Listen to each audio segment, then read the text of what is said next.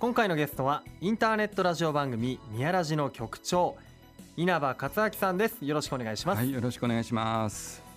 今回は局長に迫っていこうと思うんですが局長はどんなお仕事をなさっているんでしょうか？えっ、と私もともとあの東京でサラリーマンをやってまして、はい。えー戻ってきたのがまあ数年前なんですけども、今はあの映像を作ったり、あの広告を作ったりそういった仕事をしてます。映像や広告というところで具体的にはどのようなところで流れてるんですか？えっ、と皆さんもご存知かと思うんですけれども、はいえー宇都宮二荒山神社の前に向かいに、えー宮ラジバンバビジョンという大きな、はいはい、はい、映像装置があります。あれをあの私の方で運営をしています。あーあの二荒山神社の目の前の和菓子屋春木屋さんの、そうですね。春木屋さんの2階部分にはい、ありますよ、大型モニター、あの映像を作ったりしているんですね。そうですね。なるほど。でこう映像の、まあ、制作会社をやられててそもそも宮ラジはどうやってこう誕生したんですか？えっ、ともともとお地域の情報を発信する何かそういう媒体をやりたくて、はい。えー地域情報発信番組、えーなんかをこうお医者さんのロビーで流すようなこともやってたんですけれども、えええー。私はあのもともとラジオ好きなもんですからコミュニティ放送局をやりたいなと思って、うん。えーみんなにちょっと声をかけましてうんうん。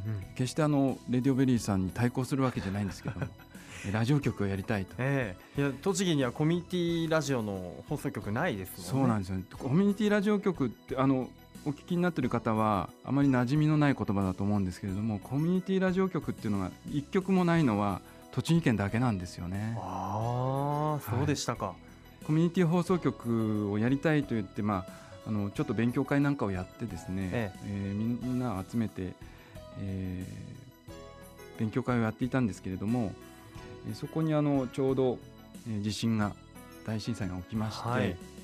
えー何かこう我々でもできることはないかと言って始まったのがこのインターネットを使ったラジオ局なんですね。ん。そこでこのユーストリームの放送ということを始めようとはい、思ったと。そうですね。あの始めた時も機材もそんなにあのもともとユーストリームはそんなに機材はかからないんですけれども、はい、私のところにあったカメラとか、うん。えー配信機材を使ってパソコンを使って、えー簡単に始められたですね。ん今の宮ラジは大体何名ぐらいでこう番組を配信してるんですかね？えー、と通常は番組7人ぐらいで、はい。あのやっています。はい。あのえー喋り手も含めて、はい。メンバー7人78人でやってるんですけれども、うんうん。えー少ない時は23人でも十分回ってしまうので、へえ、できてしまうんですね、はい。その配信している、えー放送の現場で局長どんなことをしているんでしょうか？えー、と私は特にはあのメンバーが揃っている時には、はい。えー立ってニコニコしてるのが仕事です。そうなんですね、はい。局長自身が喋ることっていうのはなかなかないんですか？そうですね。あの1回目2回目は、はい。えー自ら喋ってたんですけども、へー。今はもうみ皆さんあのメンバーが揃ってますので、はい。えーそこは譲ってですね、はい。えー本当は喋りたいんですよ。あ。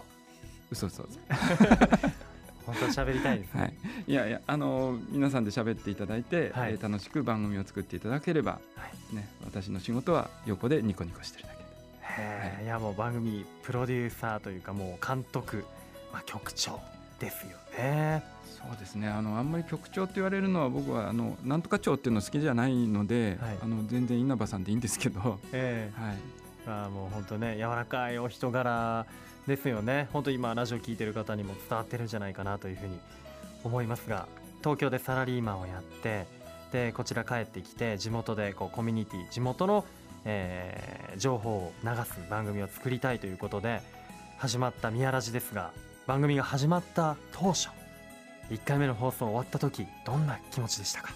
そうですね。あの1回目私もあの印象一番残ってるのはやっぱ1回目ですけれどもえーっと本当に何かやらなきゃいけないと思って始めたので、はい。1回目の時はあの、まあ、毎週やってもいいけるんじゃないかと本当に思って毎週やろうって言ったんですけど今うん。振り返ってみて、いや結構大変だったな。いやーでもちゃんと毎週続いてるじゃないですか。もうはい。160回近く行ってますからね、は